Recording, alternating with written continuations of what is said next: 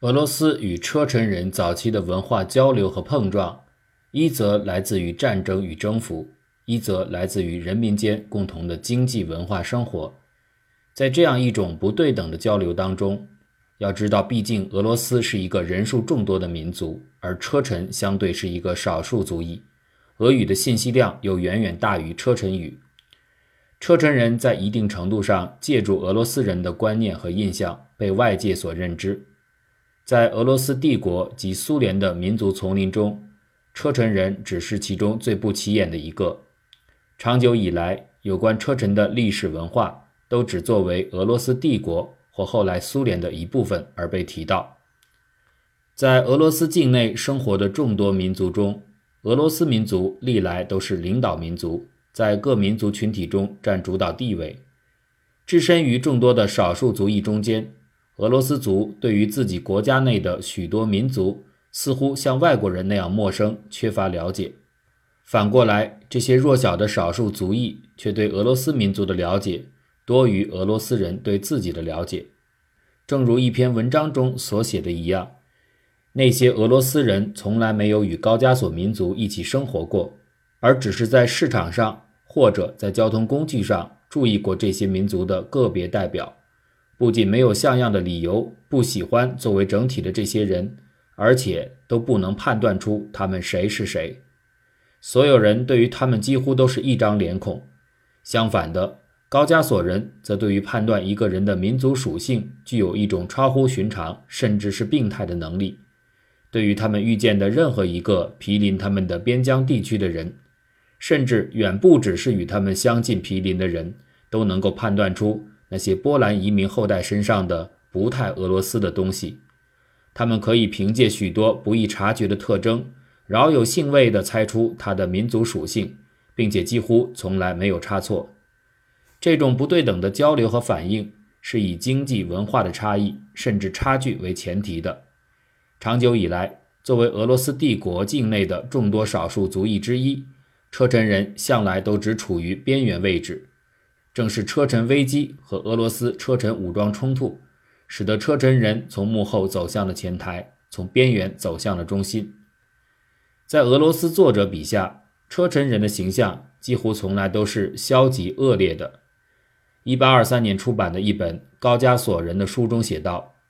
按照礼节，车臣人可以分为三类：和平的车臣人、独立的车臣人和山地车臣人。”所谓和平的车臣人，就是被武力征服的松日河右岸的二十四个村庄的居民；所谓独立的车臣人，就是不太友好的车臣人，有属于自己的适于种植和放牧的肥沃的土地、水以及森林，住在从黑山山脚到南面的地方，阿克塞河和松日河的河流沿岸。而号称独立的车臣人当中，有一部分人是高加索的极为有名的强盗。他们被称作山地车臣，在此书作者的笔下，车臣人往往会结成一些小帮派，由五到二十人组成，渡过杰列克河，潜伏着袭击那些不加小心的旅行者或在农田干活的缺乏防范的农民。如果抓住的是军官或商人，那么就将脸、手、脚都贴在墙上，监禁起来，给予很少的食物。几天之后，拿来纸笔指定赎金，并通过第三者将信送到俄罗斯。要是掠夺的是普通人，就把它在市场上卖掉。此外，这些山民还是一些不讲究信义的人。十九世纪二十年代前后，到过高加索的普希金曾经这样写道：“切尔克斯人仇视我们，他们常常潜没于山中，从那里对我们发起袭击。”和平的切尔克斯人的友谊也是靠不住的，他们永远准备帮助自己同部落的那些抢劫者。在对车臣人的这种认识的支配之下，许多俄罗斯历史学家认为，有关俄罗斯征服高加索的战争似乎都可归结为使山地民族变得文明，终止他们强盗式的袭击，因为那对高加索的俄罗斯居民点是经常和重大的威胁。十九世纪，俄罗斯著名思想家尼亚·丹尼列夫斯基曾对发生在自己时代的俄罗斯帝国对高加索长达六十年之久的征服战争做过评价与描述。尼亚丹尼列夫斯基基本上是为俄罗斯帝国的扩张行动辩护的。他说，俄罗斯征服南方高加索，并非因为想要让俄罗斯居民居住在那里。对于北方民族来说，居住在南方几乎是自杀性的。西伯利亚对于俄罗斯来说比高加索更有吸引力。作者对高加索山民充满误解与偏见，毫无好感。就其狂热的宗教生活方式、习惯以及他们所居住的国家特性来说，高加索山民是一些天生盗贼和抢劫者，永远不让也不会让自己的邻居安宁。在尼亚丹尼列夫斯基看来，俄罗斯的征服行动几乎是异常高尚的举动，甚至是牺牲自己的利益在惠及别人。俄罗斯知道他给自己加了一个沉重的包袱，尽管他也许还没有预计到这个包袱是如此沉重，需要为此进行为期六十年连续不断的征伐。无论如何，不管是实质还是形式，这都不是征服，而是对疲惫不堪者和濒临死亡者提供帮助。甚至十二月党人的思想家比斯特尔对车臣人也充满了歧视和偏见。一八二四年，他在自己的宪法第一章就讲到对待高加索山民的政策。他认为，包括高加索在内的许多土地都应归并进俄罗斯，因为将山地民族变为和平安宁的邻居的所有尝试，明显的、无可争辩的证明不可能达到这一目标。这些民族不会放过任何微不足道的机会，给俄罗斯造成尽可能多的危害。只有一种手段可以将他们驯服，就是将他们完全的征服。尽管这暂时不能完全做到，但是不能期待安宁，也不能期待安全。在这些国家里，永远都会有战争。接着，比斯特尔写道：“他们信仰不同的宗教，操不同的语言，风俗习惯和管理方式极为不同。”唯一相同的是，他们都热衷于相互之间胡作非为和拦路抢劫。比斯特尔主张严厉甚至是残酷地对待山民。他主张将高加索民族分为两部分，一部分是和平的，另一部分是狂徒。将前者作为俄罗斯臣民对待，而将后者用武力迁居到俄罗斯内地，再把他们分散成数目小的若干部分，散居在俄罗斯各州。同时，在高加索建立俄罗斯居民点，将不驯顺的山民的土地分给这些俄罗斯居民。这些观点与俄罗斯帝国政府后来的做法不谋而合。许多俄罗斯政治家乃至普通的民众都认为，俄罗斯对高加索的征服并不是殖民行为，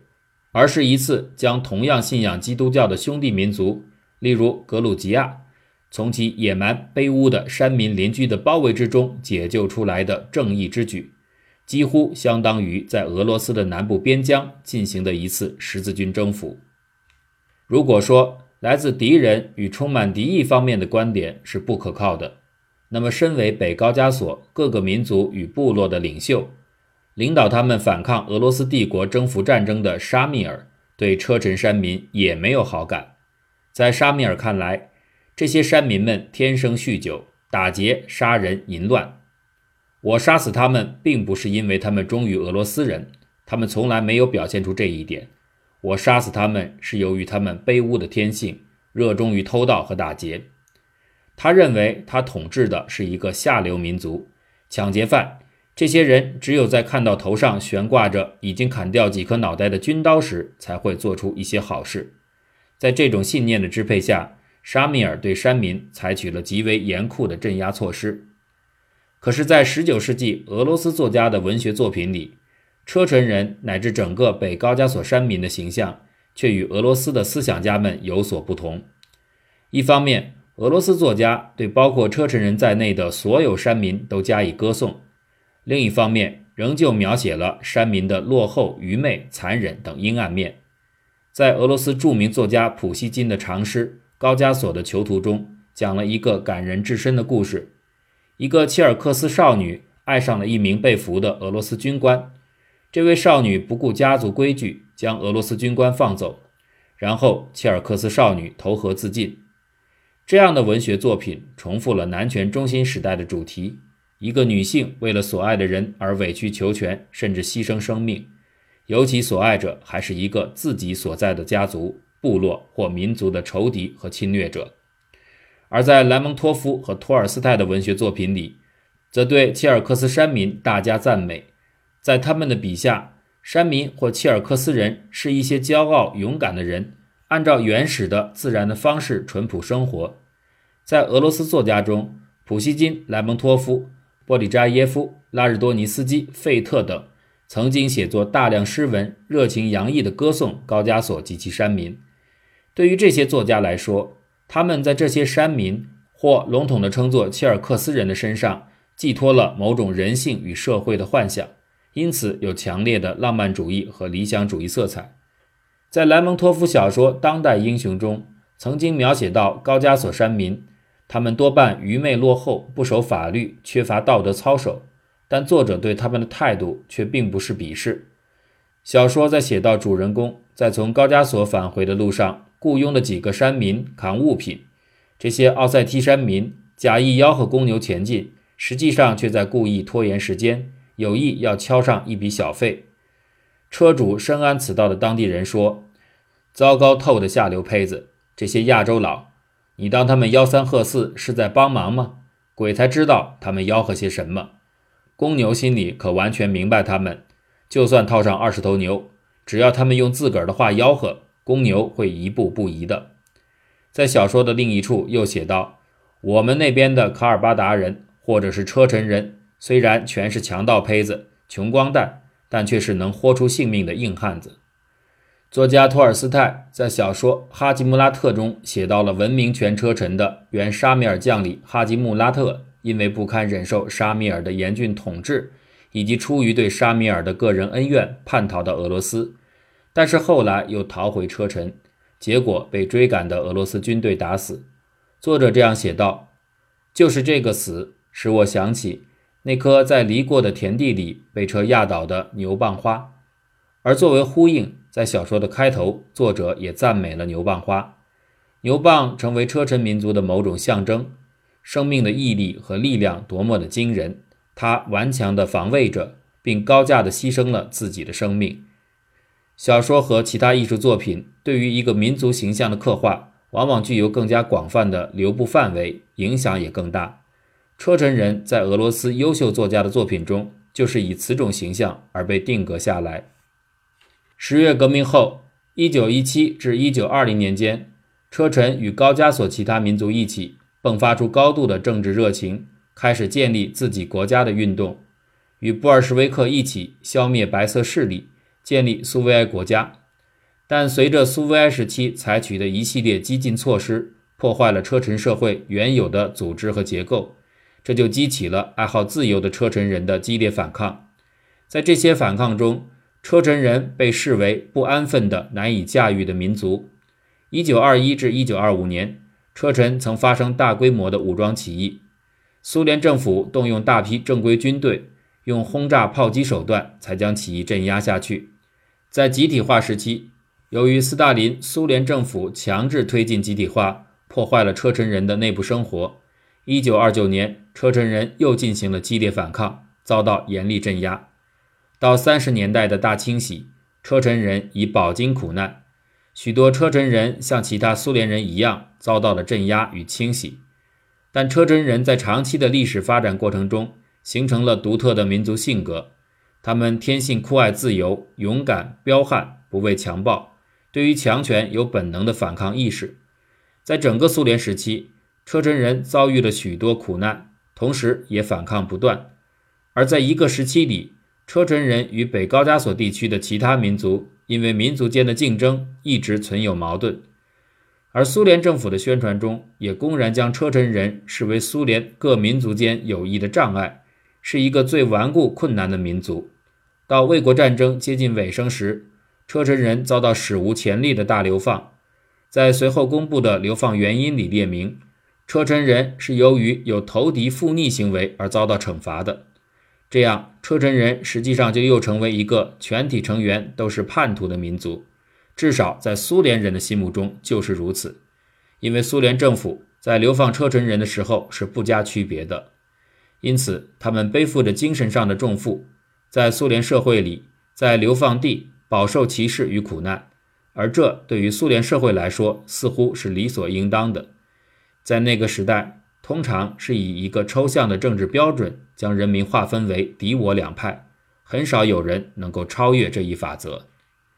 苏联的异议者、诺贝尔文学奖得主索尔仁尼琴在自己的小说《古拉格群岛》中写到了身处流放地的车臣人，在作者笔下。他们是一群文化落后、缺乏创造力的人，即使在流放地，各民族间的差异也是极其明显的。德意志人最整洁，热爱美；希腊人拥有良好的道德规范，车臣人则与外界封闭起来。他们住在名为萨克利亚（俄语的意思是又矮又小又破的房屋），住在萨克利亚里。